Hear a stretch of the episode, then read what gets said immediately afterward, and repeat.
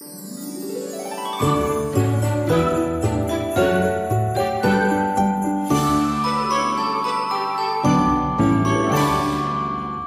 Achtung, Achterbahn durch den Advent. Hörst, alter Chef, du gehst mir am Arsch.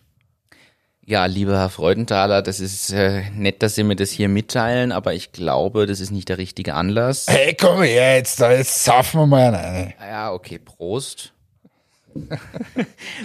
Diese oder ähnliche Dialoge kennen viele von Weihnachtsfeiern, wo, wo dann doch das eine oder andere Gläschen schon mal getrunken wurde. Das kann aber auch umgedreht sein. Äh, Meier, das war gut gemacht. Aber in der Regel habe ich das eigentlich immer so erlebt, dass sich die, die, die Chefs der Firmen, wo ich gearbeitet habe, immer eher vornehm zurückgehalten haben und wahrscheinlich irgendwann eine eigene Weihnachtsfeier gehabt haben.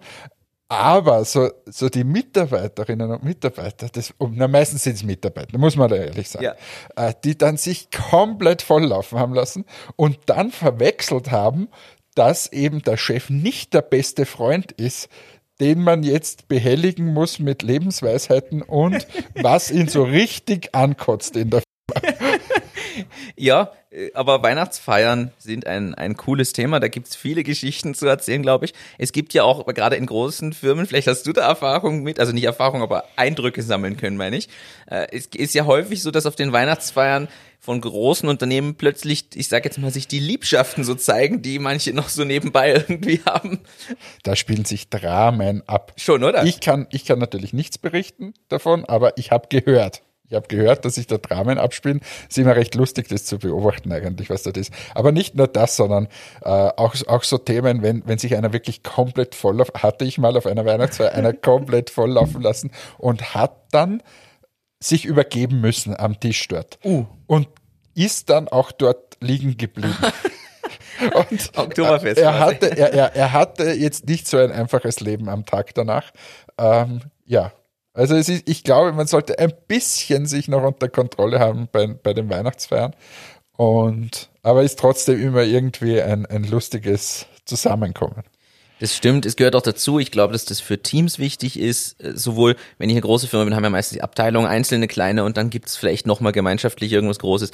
Ich glaube, dass das ein ganz wesentlicher Bestandteil ist. Es freuen sich auch alle drauf.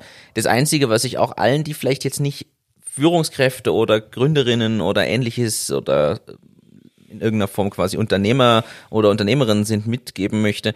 Es ist trotzdem, auch wenn es so gesehen wird, aus meiner Sicht nicht selbstverständlich, dass es das gibt und darf ruhig auch mal geschätzt werden. Also ich habe das auch schon erlebt, dass es quasi als so selbstverständlich angenommen wird, dass ich dann, dass dann nur auf hohem Niveau gejammert wird, statt dass man sich freut, dass es sowas gibt und man da gerade eingeladen wird, äh, nur gejammert wird, warum man nicht noch das und das und das kriegt oder macht. Ich glaube, heuer ist eh das beste Beispiel dafür, weil ich denke, es werden wahnsinnig viele Weihnachtsfeiern abgesagt. Ja. ähm, oder müssen abgesagt werden. Und da sieht man mal, dass es eigentlich nicht selbstverständlich ist. Also, was haben wir? Normalerweise haben wir Hannes Reisetipps. Ich habe Hannes Weihnachtsfeiertipps äh, für euch mal. Also das erste ist nochmal, wenn ihr im normalen Leben mit dem Chef nicht bester Freund seid, dann ist es auf der Weihnachtsfeier in der Regel auch nicht anders geworden. Nur weil man eine Flasche Wodka in sich hat. Das ist so ein guter Tipp. Das zweite ist herumpöbeln und schreien und sonst was. Auch schlecht. Sich komplett volllaufen lassen, bis dass man nur mehr auf allen Vieren gehen kann. Eher schlecht. alle Kolleginnen oder umgedreht die Kollegen aufs Derbste angraben, anbaggern und anschmachten. Auch keine gute Wenn man es nicht normalerweise über das ganze Jahr ohnehin macht, ist es schlecht. gute Einschränkung. Und ansonsten sollte die Weihnachtsfeier dem Firmenkontext, der Firmensituation und Co. angemessen sein. Also ich habe da schon Sachen selber erlebt, wo man wirklich sagen muss, ja, dann hätten wir lieber nur Pizza bestellt und im Büro gegessen gemeinsam und einfach einen schönen Abend gehabt, statt dass man teurer essen geht und dort aber quasi sich den ganzen Abend anhören kann, na, das kostet alles wieder so viel und es ist so schlimm gewesen dieses Jahr und so schlecht und wir können nichts machen und, und, und, und, und. Dann muss man sagen, ich glaube, wenn man das rechtzeitig kommuniziert und offen den Firmenstatus immer darlegt, freut sich jeder, wenn es überhaupt was gibt und man gemeinschaftlich lieber wirklich gemütlich beisammen sitzt, dass man in ein schickes Lokal geht, wo man danach nur über die Kosten jammern kann. Also wir beim Matix waren jetzt schon zweimal äh, in der Mundwerkstatt in Linz und haben dort mit der Daniela gekocht. Stimmt, ihr Ähm, kocht dann immer selbst. Ja, ne? und dann haben wir gemeinsam quasi uns das Gericht zubereitet und es ist jedes Mal wieder super, super nett. Ähm, ja, äh, stärkt einfach das Gemeinschaftsgefühl und schmeckt sensationell.